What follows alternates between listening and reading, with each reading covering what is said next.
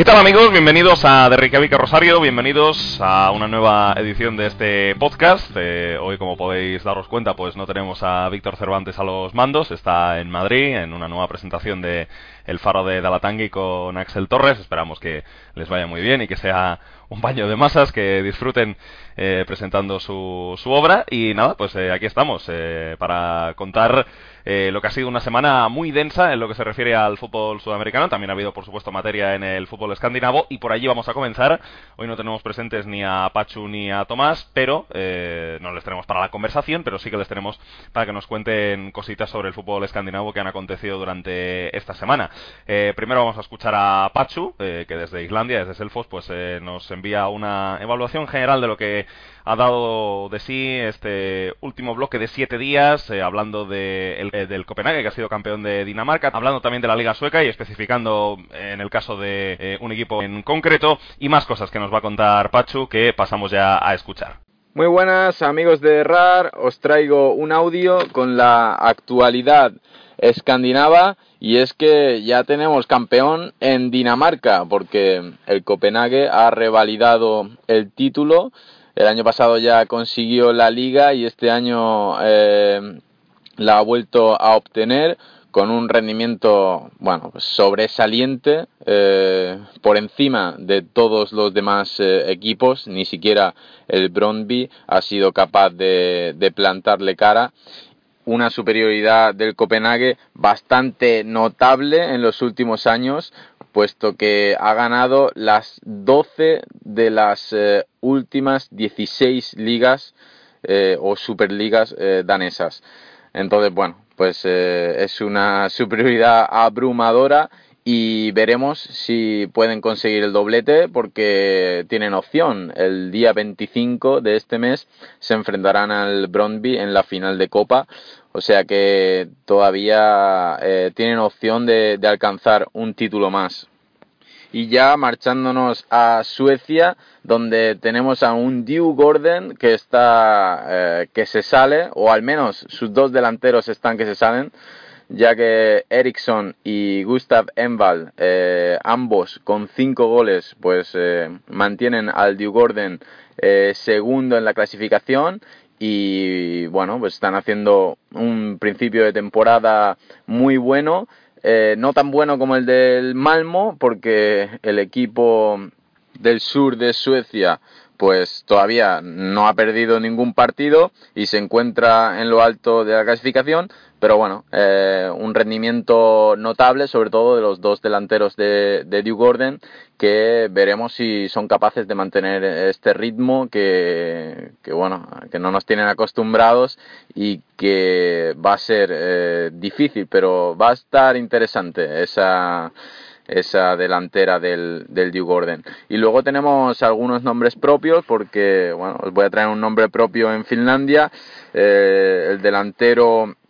eh, colombiano Alfredo Morelos que nos ayuda en esta conexión eh, de Reykjavik a Rosario, en esta conexión sudamericana y escandinava, puesto que el colombiano pues ya suma siete goles en siete partidos, sí que es cierto que nos tiene acostumbrados a, a marcar eh, bastantes goles todos los años. El año pasado ya hizo una cifra notable de goles y este año parece que va por el camino. Veremos cuánto tiempo puede aguantar en la, en la capital eh, finlandesa, en ese equipo el Helsinki, que, que también, eh, al igual que el Malmo, como comentábamos antes, pues sigue eh, su curso y está en, la, en, la, en lo más alto de la, de la clasificación finlandesa. Y luego, ya para terminar, os traigo otro, otro nombre también y es el de Thor eh, Christian Carlsen, que es un, eh, eh, director deportivo noruego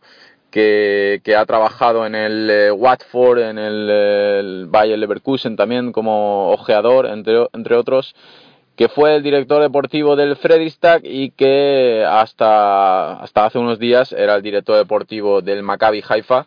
pero parece que en el club israelita pues van a buscar otro perfil eh, y comentaba esta semana Thor eh, Christian Carlsen que bueno pues las desavenencias entre él y, y el último entrenador que, que firmaron y también con gente dentro del club, pues eh, ha llevado todo a esta situación y, entre él y el club pues han decidido que, que no va a continuar. Así que bueno, veremos también dónde va este este genio del scouting, que bueno, es un, eh, una persona que ha trabajado bastante bien allá donde ha ido, ha llevado eh, bastantes perfiles interesantes, como es el caso de Eyolfsson, el central islandés que, que, firmó por el Maccabi Haifa, de Fitin eh, Asemi, el delantero del, del Bodo Glimt, que también firmó por el, por el Maccabi Haifa y ha estado esta temporada allí. Así que, bueno, eh, le deseamos toda la suerte a Thor Christian y que, y que le vaya muy bien. Así que nada, amigos, eh, no mucho más. Por aquí, por Islandia, pues seguimos con frío y con lluvia, a pesar de ser mayo, pero contentos y con una sonrisa. Mañana viajamos a Kureiri. Eh, tenemos un viaje largo de 6-7 horas en autobús, pero bueno, con toda con toda la ilusión para poder conseguir una victoria mañana contra Zor.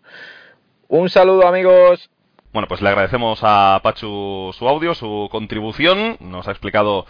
pues eh, diferentes aspectos. También nos hablaba de Thor Christian Carlsen, noruego que había sido director deportivo del, del Maccabi Haifa, también sobre Alfredo Morelos y lo que habíamos mencionado antes sobre el Copenhague campeón y ese buen inicio de curso del Jurgarden. Y bueno, pues eh, en MI estamos siguiendo con mucha atención el europeo sub-17. Eh, tenemos allí a Tomás Martínez que está eh, recorriéndose Croacia para ver los diferentes partidos de todas las selecciones que disputan ese campeonato. Sobre todo, pues aquí en Reykjavik Rosario y en MI en general nos fascinaba la historia de que las Islas Feroe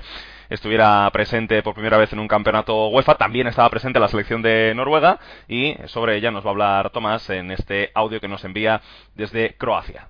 Hola amigos de Reykjavik Rosario, eh, aquí estoy una vez más, una semana más, mandando mi audio ya que parece que va a ser el último desde, como mínimo el último para derrar desde el Europeo Sub-17 de Croacia porque nos hemos quedado sin selecciones nórdicas. No es ninguna sorpresa que Islas Feroe se iba a quedar fuera, a pesar de que desde que envié la última nota de voz pues han pasado muchas cosas. Encajó el equipo feroés un 7-0 histórico porque era la máxima goleada, la goleada más amplia de la historia de una fase final del Europeo Sub-17, aunque luego también la igualó Alemania contra Irlanda, a pesar de que Irlanda sí que pasó la fase de grupos por una carambola que está explicada en la web, en marcadorim.com, pero el caso es que lo de Islas Feroe nos sorprende, a pesar de que se va del torneo con un 7-0, un 4-0 y el 2-0 del debut. Esto quiere decir 13 goles en contra y ninguno a favor,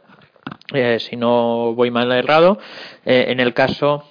menos, no diré menos sorprendente, pero sí un equipo que tuvo más opciones de las que aparecía fue la selección noruega, que criticamos bastante duramente en la primera jornada, a pesar de plantear un partido como mínimo competitivo contra Inglaterra, porque Inglaterra en general ha aplastado a todo aquel que se ha encontrado, a pesar de que contra Noruega pues le costó un poco más seguramente imponer su ley al equipo inglés, y entonces sobre todo pues sorprendió porque después de perder en el primer partido contra Inglaterra parecía que no tenía posibilidades y se quedó realmente cerca, sobre todo porque tuvo dos momentos en los que seguramente la selección noruega se encontró a tocar realmente de, de, poder pasar a los cuartos de final. Primero fue la segunda fecha, cuando empató contra los Países Bajos, pero es que no es que empatara el partido, es que lo pudo ganar, pero se le escapó con un gol de penalti en el minuto 80 en el descuento ya, porque recordemos que los partidos del Europeo Sub-17 duran 40 minutos por parte. Fue un encuentro muy, muy extraño, porque los Países Bajos no vienen jugando demasiado bien, son un equipo muy espeso, tienen un par de bajas en ataque que le están pesando mucho. Entonces fue un partido en el que se adelantó el equipo neerlandés con un gol en un centro lateral, sin demasiada historia, parecía que lo tenía más o menos controlado, y luego Noruega puso a dos delanteros enormes de casi metro noventa, Botheim y luego también Larsen, que mide, mide metro noventa y tres con 17 años, o sea, no sé si va a pegar incluso un, un estirón y se va a dedicar al baloncesto, pero lo cierto es que empezó Noruega a colgar balones altos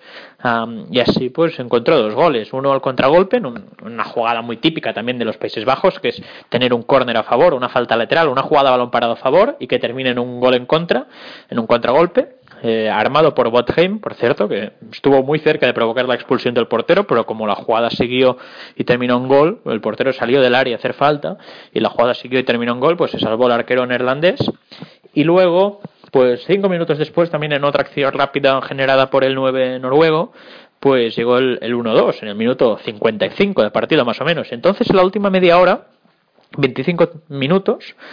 e, es que Noruega no sufrió demasiado, no tenía el balón, pero con orden estuvo muy cerca de ganar a, Holanda. Sin embargo, pues al final, por insistencia, por colocar un balón al área, pues al final la selección neerlandesa, que le costó muchísimo generar ocasiones, sobre todo acelerar el juego en campo rival, pues encontró un penalti y no lo perdonó. Entonces quedó 2 a 2. Y entonces llegábamos a la última jornada con Inglaterra con 6 puntos, los Países Bajos con 4, Noruega con 1 y Ucrania con 0. Ucrania ya eliminada tenía que jugar contra Noruega, por tanto se podía pensar que justamente pues Noruega podría ganar a una selección ya eliminada y por otra parte Inglaterra jugaba, jugaba contra los Países Bajos. Inglaterra sabía que estaba en cuartos de final, pero hay un matiz y es que en, en este europeo como que no van como que van los cinco mejores,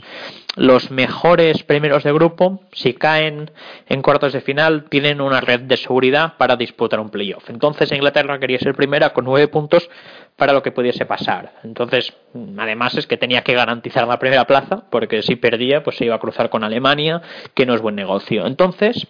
eh, esto generó una situación en la que Inglaterra salió con todo,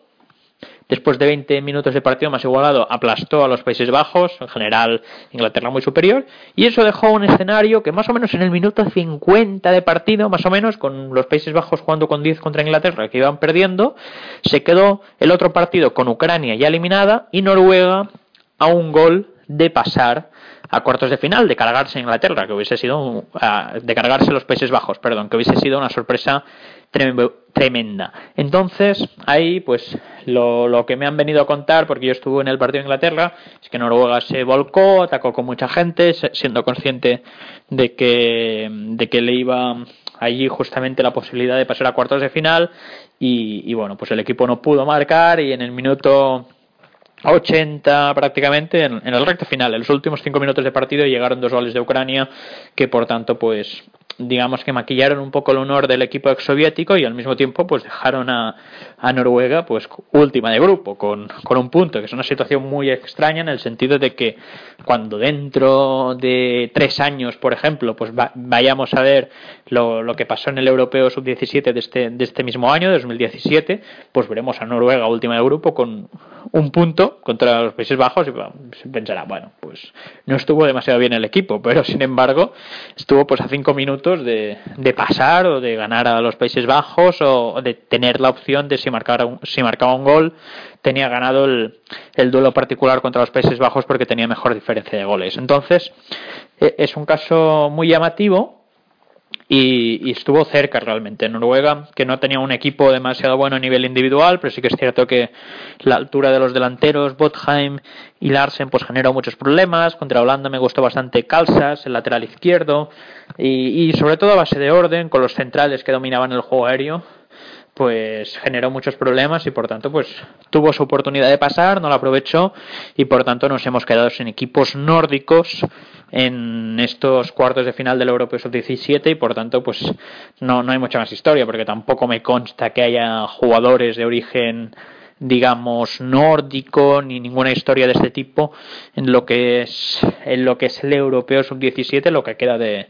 de torneo. Por tanto, esto es un poco el resumen de la participación de Noruega y de Islas Feroe, que sobre todo eso, lo que comentamos, ya queda un poco más lejos, pero un 7-0, partido en el que contra Francia le marcan el primer minuto, en el cuarto y antes del 15 el 3-0, en las tres primeras ocasiones de partido, y ahí Francia, que además venía de perder el primer partido y por tanto con muchas ganas de reivindicarse, pues no tuvo ningún tipo de piedad ni ningún tipo de opción Islas Feroe y luego en el último partido 4-0 perdió y, no hubo más, historia, más allá de que obviamente pues es una selección que va a ganar esta experiencia, que seguramente va a saber competir mejor en el futuro, porque va a aprender de sus errores y, por tanto a nivel histórico pues es un, muy, muy, valioso esta, esta experiencia. Y a ver el año que viene qué, qué, hacen, porque hay un par de chicos del 2001, sobre todo el mejor de este equipo tenía un año menos, que era el extremo Janos Sorensen, que es el que juega en el Midtjylland, que es una cosa de otro nivel dentro del equipo, o sea, podría jugar en España o en Francia, el extremo suplente no se entonaría, es eléctrico, tiene desequilibrio, tiene mucho carácter. Y, por tanto veremos qué, puede hacer este equipo de cara al año que viene o a la sub-19. Veremos exactamente si es el principio de algo en Islas Feroe o simplemente una generación que ha salido, digamos, por generación espontánea y, que ahí se queda. Por tanto, es una de las cosas que más nos apetecen y, ha sido realmente la historia del torneo hasta ahora y la hemos disfrutado, por supuesto, así que ya iremos contándose alguna más. Y hasta aquí mi informe de esta semana del Europeo Sub-17 desde Croacia. Hasta la próxima. Bueno, pues eh, habíamos escuchado ya a Tomás, hemos escuchado su evaluación de lo que ha sido esta fase de grupos para Noruega, en la cual quedó fuera en la última jornada, dependía de sí misma, pero perdió el partido contra Ucrania y no podrá estar en la siguiente ronda ya en las eliminatorias finales de ese europeo sub-17. Habiendo escuchado el contenido relacionado con el fútbol escandinavo, saltamos ya a Sudamérica, nos pegamos un viaje importante para hablar de todo lo que ha habido esta semana. Hemos tenido Copa Libertadores, eh, aunque solamente un partido, el de River Emelec. Hemos tenido la Copa Sudamericana con 11 partidos, 11 partidos de vuelta que nos dejan ya pues eh, la mitad de los equipos clasificados para la siguiente ronda y además eh, hemos tenido también Copa de Brasil y por supuesto la Recopa Sudamericana, por ahí comenzaremos y hablamos ya de todo esto con Martín Castiñeira, ¿qué tal Casti? Muy buenas, ¿qué tal? Muchas ganas ya de estar aquí de nuevo, que lleva varias semanas sin poder participar por un tema de horarios y bueno, aunque estamos eh, aquí en un mano a mano tú y yo, pues con muchas ganas de estar. Pues sí, eh, y hay que hablar de este Atlético Nacional Chapecoense, que ha sido la vuelta de la Recopa Sudamericana, el partido más importante de, la semana en Sudamérica. Eh, ya tenemos campeón de la Recopa Sudamericana, ha sido Atlético Nacional, que eh, la verdad estaba teniendo una gran temporada en el aspecto nacional, porque hasta el momento en Liga pues se ha ganado 14 partidos y ha empatado 3, no ha perdido ninguno. Eh, en su campeonato pues está llevando una trayectoria inmaculada, pero eh, a nivel sudamericano le estaba costando más. Uno de los partidos que dejó peor sensación en este inicio de temporada para Atlético Nacional fue precisamente el encuentro del Arena Condá. Eh, y en cambio, pues eh, parece que el equipo está repuntando a nivel internacional, ¿no? Ya consiguió ganarle a Estudiantes 4-1 por el mismo resultado eh, con el que venció a Chapecoense y ahora pues obtiene la victoria ante un equipo brasileño que yo creo, Casti, me da la sensación, sé que quieres hablar más de Atlético Nacional, pero también te pongo un poco esto para, para que lo comentemos, también te lo pongo a disposición por si quieres opinar sobre ello, pero creo que este Chapecoense obviamente tiene mucho trabajo por delante, pero es un equipo que se parece muy poco al anterior a la tragedia en el sentido de que el, que, el Chapecoense de fuera de casa eh, del año pasado era un equipo que eh, defendía muy bien, un equipo que jugaba con las líneas muy juntas y que eh, era muy seguro atrás y en cambio el de ahora no, no ofrece la misma sensación. Sí, sí, parece un equipo bastante menos competitivo, podríamos decir, que, le cuesta más, como dices, fuera de casa, que el, antes de la tragedia pues era un equipo que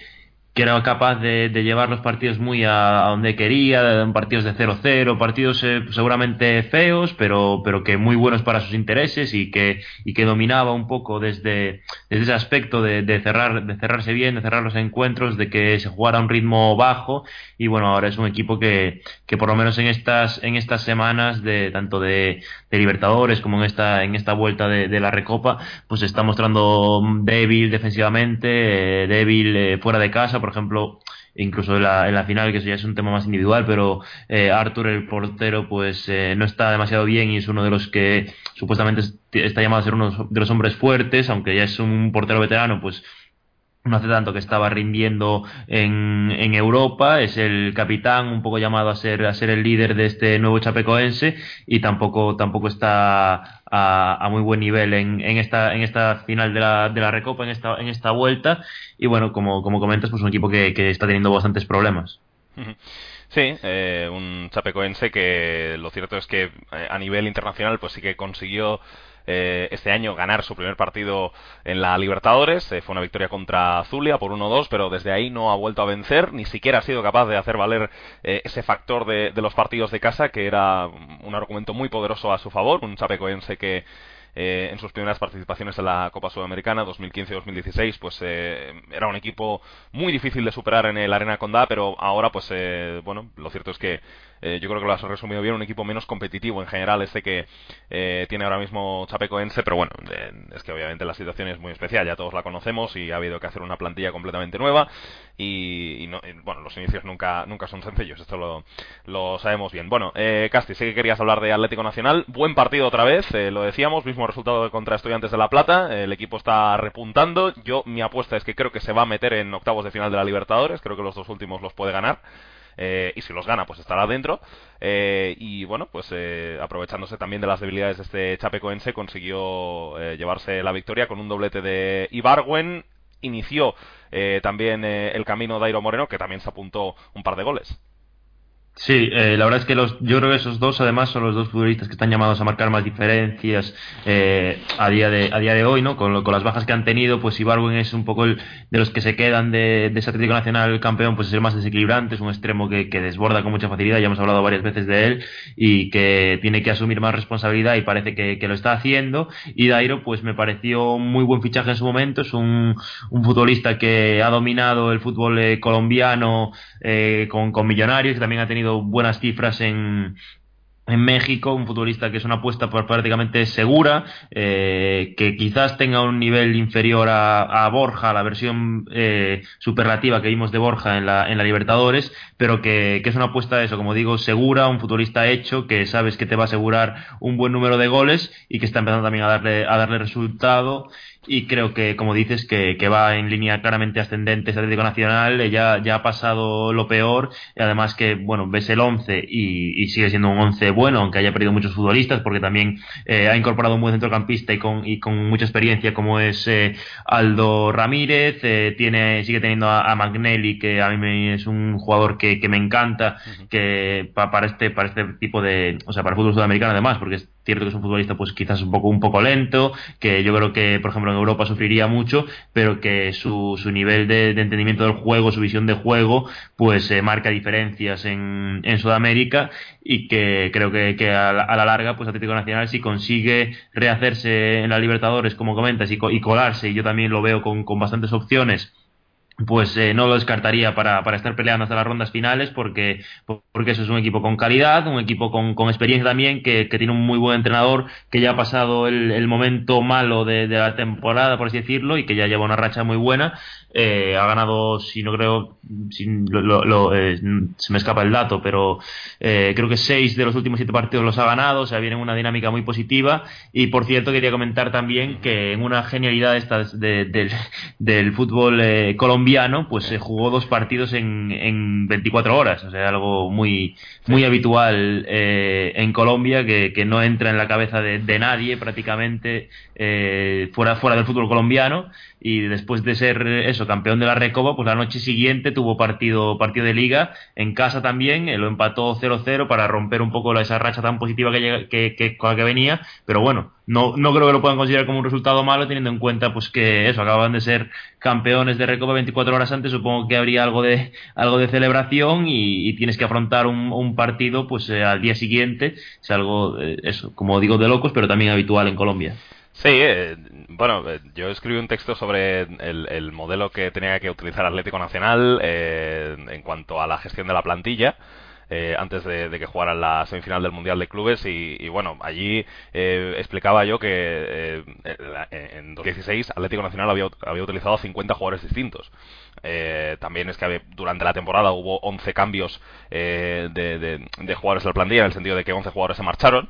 pero eh, claro, si hablamos de 50 jugadores eh, para situaciones como estas, ¿no? O sea, al final Atlético Nacional, eh, bueno, eh, necesita tener siempre, yo que sé, más de 30 jugadores a disposición para poder gestionar este, este tipo de contextos, ¿no? Eh, o sea, te encuentras con que al día siguiente de una final continental eh, tienes que jugar un partido de liga que efectivamente pues fue un 0-0 contra, contra Tigres, eh, Atlético Nacional que después de perder ese partido de Libertadores en La Plata contra Estudiantes pues eh, lleva eh, seis eh, victorias en los últimos siete partidos, efectivamente, Casti, lo, lo decías ya bien, eh, seis victorias, un empate, y ahora mismo pues está en una muy buena racha. Tiene otro partido de liga el, el domingo, eh, o la noche del sábado al domingo, porque es justo a las 12 de la noche, eh, contra Patriotas Boyacá, y ya eh, la noche del jueves al viernes de la semana que viene, partidazo Botafogo Atlético Nacional en el estadio Nilton Santos, Botafogo que dejó una imagen muy mala contra Barcelona y Guayaquil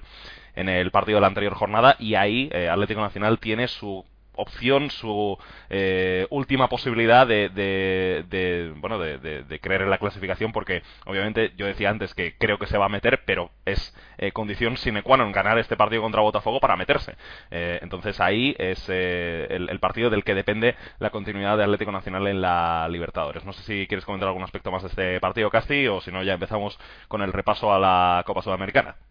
No, poco más. Bueno, eh, comentar que eso, que sigue un poco pues la, dinastía casi de, Atlético Nacional. Son ya eh, varios títulos en los últimos años, Libertadores, eh, Sudamericana, ahora, ahora la Recopa, incluso con habiendo vivido antes un cambio de técnico, o sea, un ciclo primero con Osorio y después con, con Reinaldo Rueda, el actual entrenador, y la verdad es que es un equipo, pues yo creo que a nivel de club parece que está haciendo las cosas mejor en, en Sudamérica, porque han cambiado jugadores, se, les, se, le ha, ido gente importante y siguen, siguen compitiendo, compitiendo muy bien y creo que eso que es un poco pues el club eh, de moda y yo creo que el club que mejor está trabajando en, Sudamérica. Bueno, pues eh, habiendo hablado ya de este partido, de esta final de la Recopa Sudamericana, vamos a repasar lo que ha ocurrido esta semana en la Copa Sudamericana. Eh, hemos tenido 11 partidos, como bien mencionábamos antes, eh, y ya tenemos pues a 11 equipos que están en la siguiente ronda. Hablamos de Deportivo Cali, de la Liga de Quito, de Nacional Potosí, de eh, también Palestino, está en la próxima ronda Arsenal de Sarandí, después de golear a Juan Aurit 6 a 1 en Argentina. Cerro Porteño también se clasificó contra Caracas, se ha metido en la siguiente ronda Nacional de Asunción, eliminando a Cruzeiro.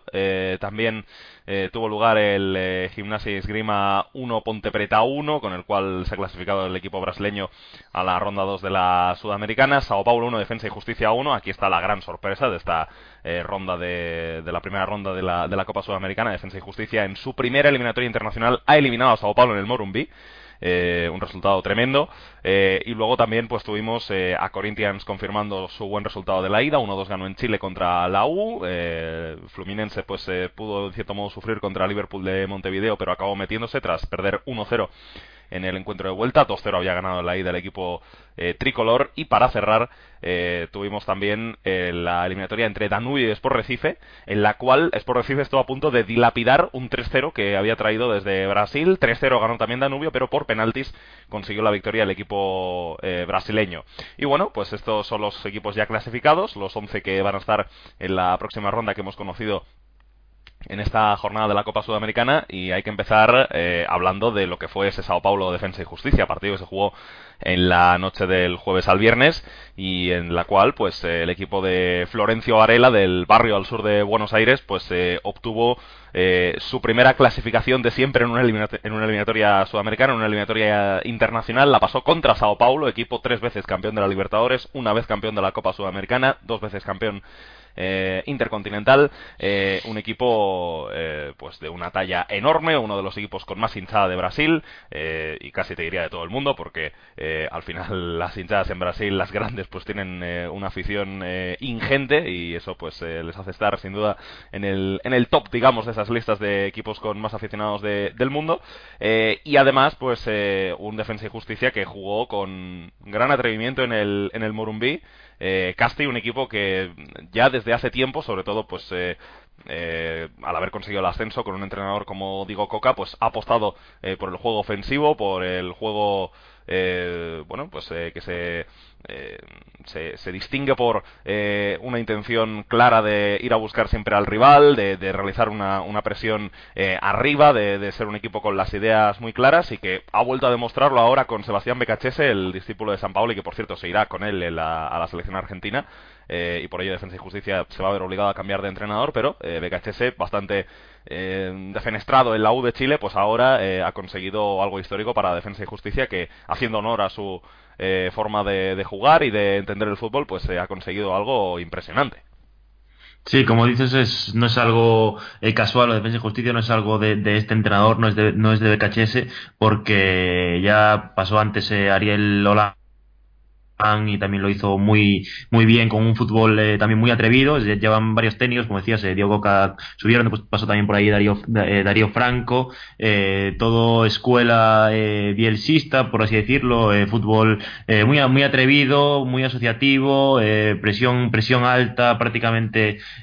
siempre y bueno, pues es un club muy humilde que está compitiendo muy bien en Argentina y que ha dado pues su primera, su primera sorpresa internacional eh, cargándose a un Sao Paulo que bueno que acumula otro otro fracaso eh, a nivel continental que ya son varios en los últimos años un club que que afronta cada Libertadores y cada Sudamericana con mucha presión, yo creo, que parece siempre obligado eh, a ganarla pues prácticamente desde la primera ronda y eso está jugando yo creo que en contra de, Sao Paulo, que eso lleva, lleva años pues eh, sin ser capaz de, llevarse un título eh, continental desde esa Sudamericana de, Lucas Moura ante, ante Tigre que, que, había acabado pues con el partido suspendido, un partido bueno pues ya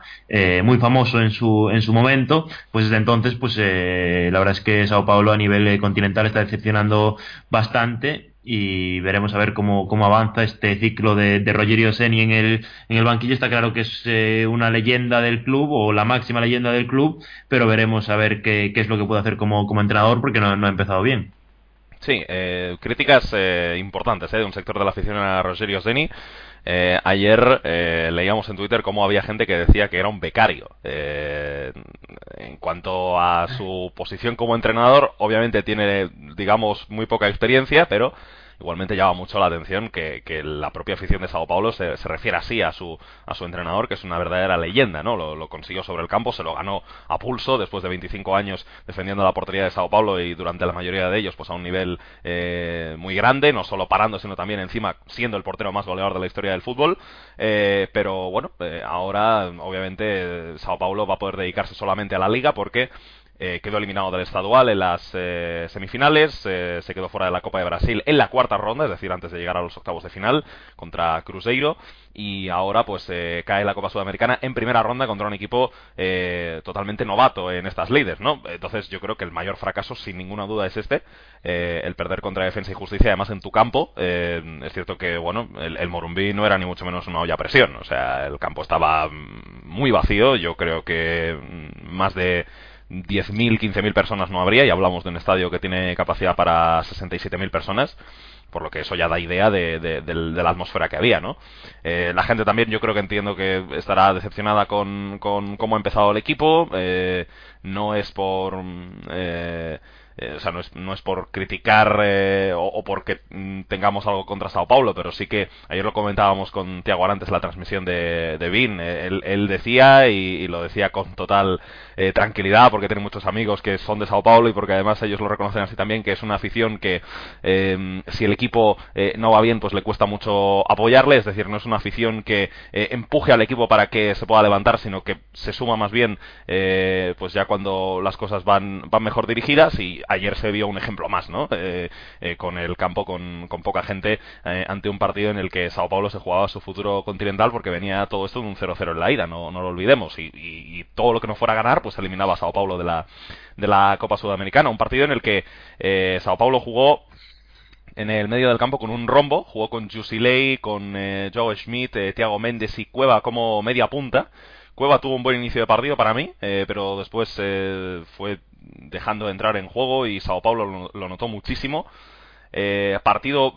eh, nefasto de Lucao en defensa, la verdad. Eh, en el gol de defensa y justicia, un centro que viene desde la izquierda y que yo creo que él puede despejar perfectamente, porque además no es el típico. Él no está en la típica posición en la que si metes el pie te metes el gol en propia puerta, sino que está incluso eh, antes de que de llegar al primer palo, él colocado, y entonces si mete el pie la manda a córner, pero va con muy poco convencimiento y la pelota acaba llegando a los pies de Andrés Ríos, que luego, para más Inri, no la controla bien y le da tiempo a dejar la pelota para que llegue Castellani que marca el gol. O sea, es una jugada catastróficamente defendida por Sao Paulo, eh, que recibió el gol del empate eh, cinco minutos después de comenzar ganando con una gran diana, la verdad, de Thiago Méndez, un gran disparo desde fuera del área que llegó a tocar Arias, pero que no pudo detener. Eh, partido en el que Defensa y Justicia pues tuvo en Castellania su goleador, pero yo creo que una de las figuras destacadas fue Buzat, sobre todo por lo bien que lo hacía cuando le llegaba el balón a los pies, un jugador con buena capacidad para desbordar, un futbolista que arriba sin duda era lo lo, más peligroso que tenía Defensa y Justicia,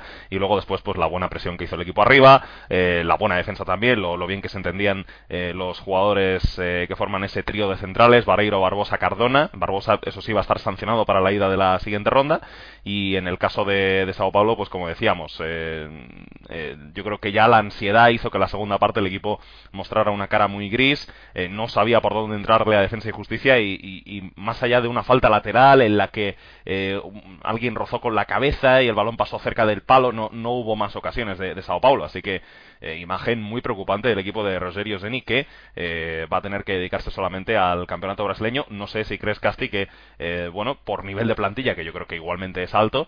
a pesar de que Prato no pase por su mejor momento goleador y de que tenga que depender de otros jugadores para marcar, como sobre todo es Gilberto. Yo dije ayer y me tiré, o sea, un poco tirándome el pisto, pero lo dije en la transmisión, dije, bueno, pues ahora creo que Sao Paulo va a estar arriba en el Brasileirao. No sé si tú ves que por nivel de plantilla y por el hecho de dedicarse solamente a una competición eso puede ser así. Sí, está claro que el nivel de plantilla es para, es para estar arriba y está claro que, que estar en una competición sola eh, pues le va, le va a beneficiar en ese aspecto, pero claro, también está en una competición sola porque ha venido haciendo las cosas muy mal y tiene que cambiar y empezar a hacerlas mejor para poder sacar eh, también buenos resultados en el Brasileirao, que, que está claro es una liga competitiva, incluso con rivales, yo creo que la, la zona media pues es mejor, por ejemplo, que, que Defensa y Justicia, o no, es, o, no, o no son equipos peores, y por lo tanto, pues eh, Sao Paulo tiene calidad eh, para estar arriba, tiene eh, eso, como decimos, pues solo un objetivo y eso debería jugar a su favor, en, aparte en una liga como el Brasileirao que, que acumula un futuro, el fútbol brasileño en general, ¿no? que acumula muchísimos partidos, pues tener esa ventaja de, de jugar eh, pues solo, solo un partido a la semana pues debería debería servirle o ayudarle a estar arriba pero como, como digo pues tiene que, que mejorar cosas porque con Ceni no, no está no está funcionando bueno, veremos qué es lo que hace Sao Paulo en este año 2017. Va a depender totalmente de la liga para ya ponerle una, nota a esta temporada. Por el momento la nota no, no puede ser positiva, eh, después de cómo están yendo estos primeros cinco meses de, año, ya con el equipo eliminado de todas las competiciones eh, eliminatorias, valga la redundancia. Y bueno, eh, pasamos a comentar otros partidos. el martes se jugó el Deportivo Cali Esportivo Luqueño, o al revés, porque el partido se jugó en Paraguay, y empezó ganando Sportivo Luqueño por dos eh, tantos a cero eh, en un partido que eh, bueno, pues tuvo a los paraguayos, en, la verdad, iniciando el partido realmente bien, con, con intensidad. el equipo de Héctor Schonhauser, que venía de perder en liga contra Independiente de Campo Grande. Se produjo una circunstancia curiosa, curiosa y es que, bueno, pues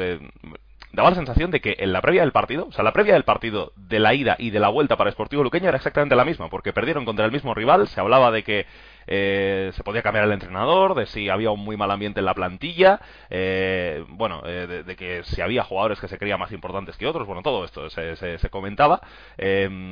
aquí no se cambió de entrenador antes del partido en Paraguay, sí que ocurrió en Colombia, que, bueno, pues el, anterior entrenador Héctor Marecos, pues fue destituido justo antes de viajar a, Cali para el encuentro de ida. En la vuelta jugada en Paraguay, pues sigue Héctor Schonhauser, no llegó, como se rumoreaba en su momento, un nuevo entrenador que habría sido el turco Assad, según los rumores de la prensa paraguaya. Sigue Héctor Schonhauser, el que era entrenador del filial, como entrenador de, de Sportivo Luqueño. Y comenzó ganando el equipo paraguayo con eh, goles de Guido Divani y de Escobar. Eh, la verdad es que poca concentración en el, en el inicio de partido para Deportivo Cali. Entró mal en el partido del cuadro colombiano. Eh, un equipo colombiano que tiene un jugador que conocemos y que conoces muy bien, casi como es Abel Aguilar, el ex del Deportivo de La Coruña ahí jugando en el centro del campo. Sí, sí. Eh, y un, eh, bueno, un, ya digo, un Deportivo Cali que entró mal en el partido, dos goles muy al inicio para, para Sportivo Luqueño, en jugadas yo creo que mal defendidas por eh, Deportivo Cali. La primera es un centro desde la zona derecha al segundo palo para el remate de Divani, que ahí salta con uno de los defensores, en este caso saltó con, con Quintero y fue capaz de, de rematar a goles. Es verdad que en el cabezazo pues la pelota pega también en el jugador del Cali y acaba en el fondo de la portería y consiguió eh, ese primer tanto. Luego el segundo gol que lo marcaba Escobar en un, eh, en un córner en el que, o en una falta lateral muy cercana al córner más bien, en la que prolongó en la que prolongó Arnaldo Pereira y luego Escobar la empujó delante de la portería, pero consiguió empatar con un penalti muy claro Deportivo Cali en los últimos minutos de la primera parte. Miguel Murillo, el ex de Peñarol, desde los 11 metros marcó. fue un partido en el que Benedetti, a diferencia de lo que había pasado en la ida, pues empezó, de, empezó el partido, pero no tuvo una gran incidencia. Sambueza, pues yo creo que bueno, con el paso de los minutos sí que eh, consiguió ir apareciendo, pero eh, la segunda parte ya tuvo menos, menos material que la primera y acabó con este, con este 2 a 1 entre Sportivo Luqueño y Deportivo Cali. Y lo que decíamos antes, eh, hemos repasado un poco los resultados por, por encima.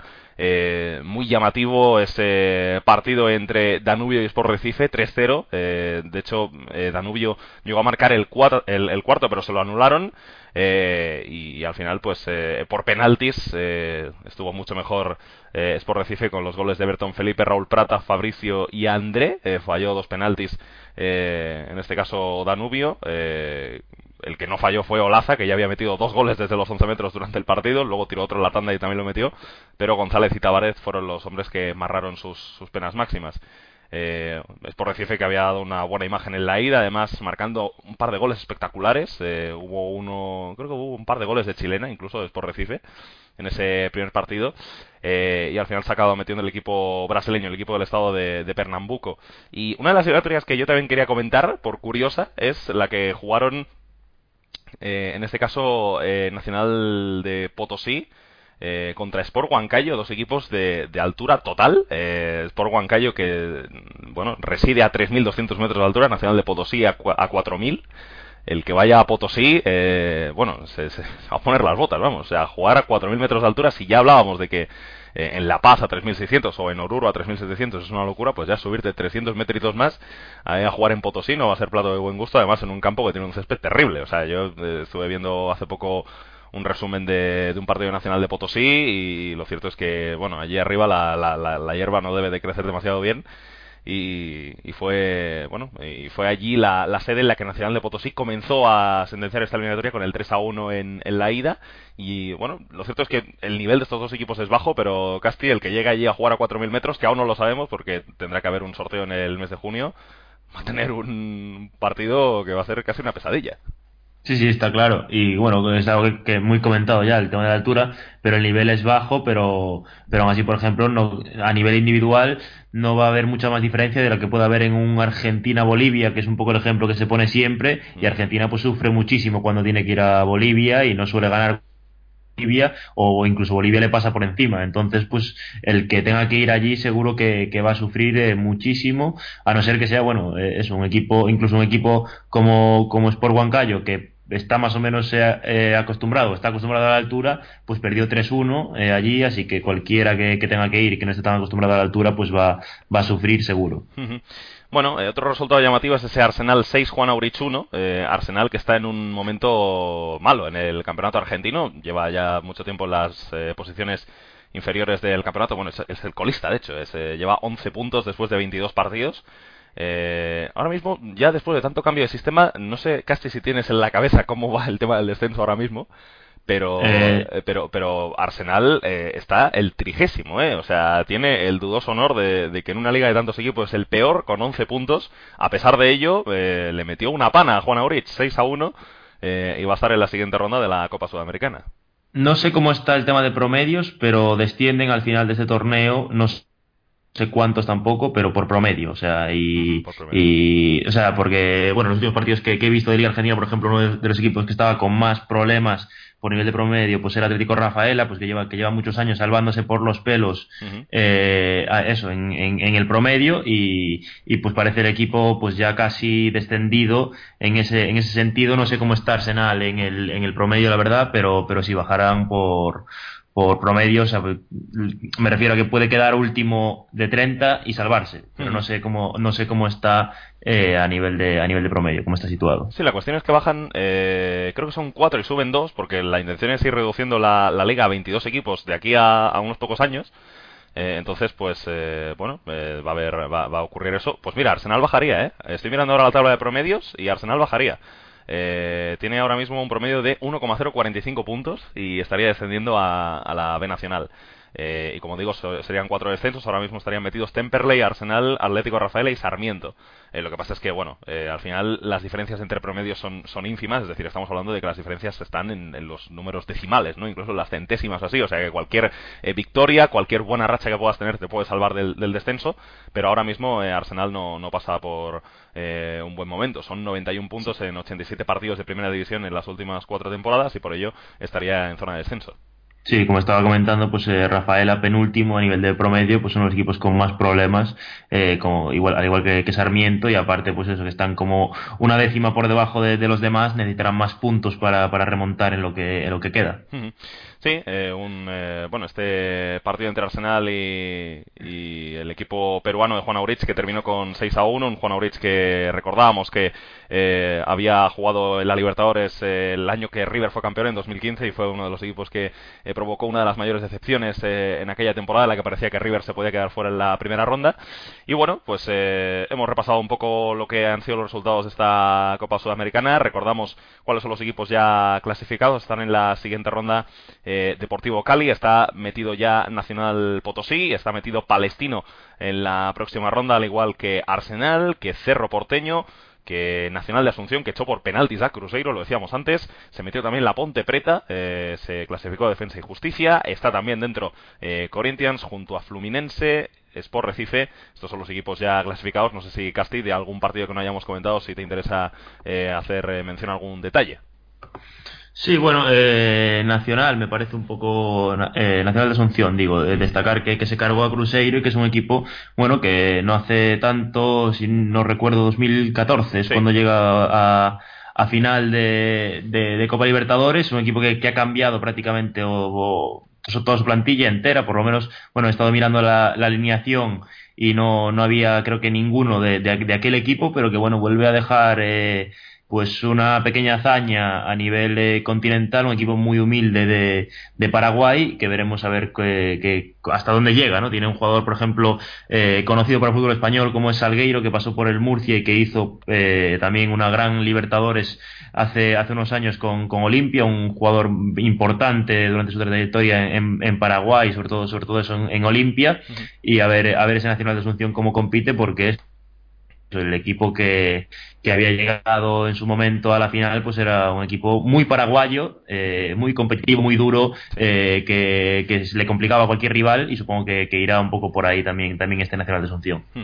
Y fíjate que, eh, bueno, pues Nacional de Asunción, hablábamos ahora de su trayectoria en la Libertadores de 2014.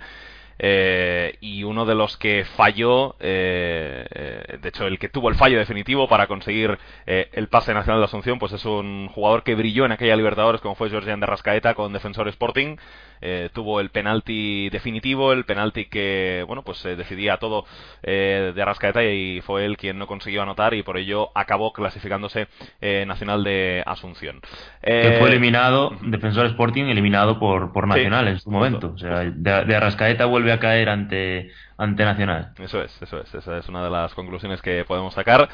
mirando atrás en el, en el tiempo. Bueno, pues eh, este es el repaso de la jornada de Copa Sudamericana. Eh, dentro de tres semanas, eh, casi un mes, pues tendremos las otras 11 vueltas. Se van a jugar en una semana que es, bueno, pues la semana en la que acaba mayo y comienza junio. ahí va a ser cuando tengamos ya la decisión de esta primera ronda de la Copa Sudamericana que coincidirá ya con el final de la fase de grupos de la Copa Libertadores. no nos queda mucho tiempo, pero vamos a repasar rápidamente lo que ocurrió en el partido de Copa Libertadores entre River y Emelec, 1-1, eh, River que ganando eh, pues se habría metido ya eh, en la siguiente ronda, pero bueno, pues empató contra Emelec y por ello pues le saca 6 puntos al equipo ecuatoriano quedando 6 por jugarse, está virtualmente metido, lo que pasa es que el, el principal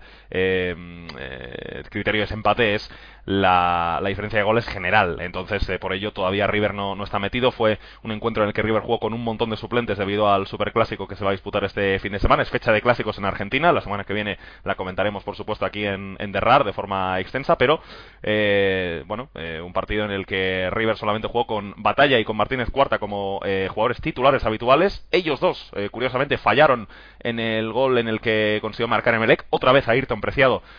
fue el hombre que le marcó a River y eh, bueno pues eh, empezó ganando Emelec 0-1, pero después un penalti hizo que Rodrigo Mora desde los 11 metros obtuviera eh, la igualada para River en el Monumental. Eh, un partido que, como decíamos, venía muy condicionado por el superclásico que se jugará este fin de semana y en el que casi si gana River se pone a cuatro puntos de boca.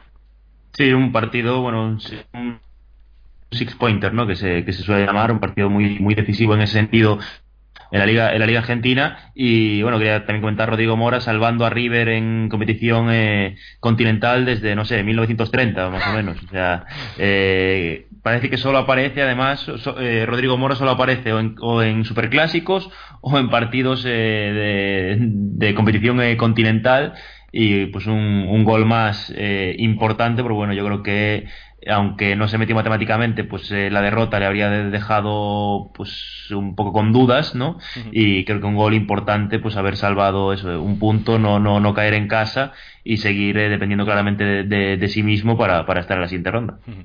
Bueno, fue un partido poco brillante este, la verdad. Nos deja la casi clasificación de River. Emelec que se va a jugar su pase, pues eh, prácticamente en la próxima jornada, porque va a disputar eh, un duelo directo contra Independiente Medellín. Si lo gana, pasará por delante del equipo colombiano de cara a la última jornada. Y esa es, eh, ese es el cálculo que hacía Emelec ya en los últimos minutos de partido. Una vez que habían recibido el empate, pues no querían bueno tener más daños y por ello hizo cambios defensivos Alfredo Arias con tal de retener ese empate a uno. Y mencionamos muy rápidamente los resultados de la Copa de Brasil de esta semana. Se jugó la vuelta entre Santos y Paysandú. Eh, Santos que se metió en los cuartos de final de la Copa de Brasil. Es el primer ya clasificado para la siguiente instancia de esta Copa de Brasil. También se jugó la ida entre Flamengo y Atlético Goyanense 0-0. Partido poco brillante el que se disputó en Maracaná. Al igual que el eh, compromiso entre Santa Cruz y Atlético Paranaense. Gol entre un equipo de segunda y otro de primera que eh, terminó con el 0-0. Eh, y que bueno pues eh, no nos dejó un gran número de, ocasiones, no nos dejó un juego demasiado brillante, un estadio que además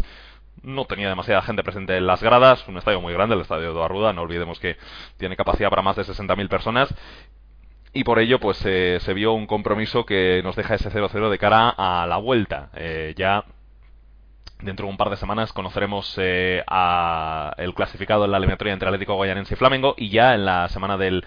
1 eh, de junio ahí conoceremos eh, todo el resto de clasificados. Bueno, cerramos aquí este repaso al fútbol sudamericano y nos comprometemos a comentar la fecha de clásicos en Argentina la próxima semana, al igual que por supuesto pues todo lo que debe decir la Libertadores y las competiciones del fútbol sudamericano. Casti, muchas gracias por estar aquí. la verdad es que te agradecemos que hayas podido volver después de tantas semanas de, trabajo y de diferencias de horarios con, el programa y nada, esperamos reencontrar, reencontrarnos pronto. Sí, espero, espero que la semana que viene pues no me, no me surja nada, porque bueno, además eso, ha sido temas accidentales como tener que ir al taller a la misma hora de grabación, eh, cosas así que, que parecía que estaba, que estaba agafado el tema y poder comentar eso clásicos que a mí me parece eh, puede ser que a nivel organizativo y tal pues sea un poco caos pero creo que me parece una buena idea de, de, la AFA en su momento la, la, jornada de, de, superclásicos. Me parece un, fin de semana muy espectacular y que hay muchas ganas de, seguirlo y de, y de contarlo. Muy bien pues eh, ahí estaremos Casti. Muchas gracias y hasta la próxima y la semana que viene eh, volveremos aquí ya en de Reykjavik a Rosario, volveremos ya, esperemos, con eh, todo el equipo, estará eh, Víctor Cervantes por supuesto para presentar el programa, estaremos aquí con, con Pachu, conmigo mismo, ojalá Casti también, para comentar lo que dé de sí el fútbol sudamericano y el fútbol escandinavo, también Tomás, no me olvido de él, y dentro de siete días una nueva entrega de, de Reykjavik a Rosario. Muchas gracias por escuchar, adiós.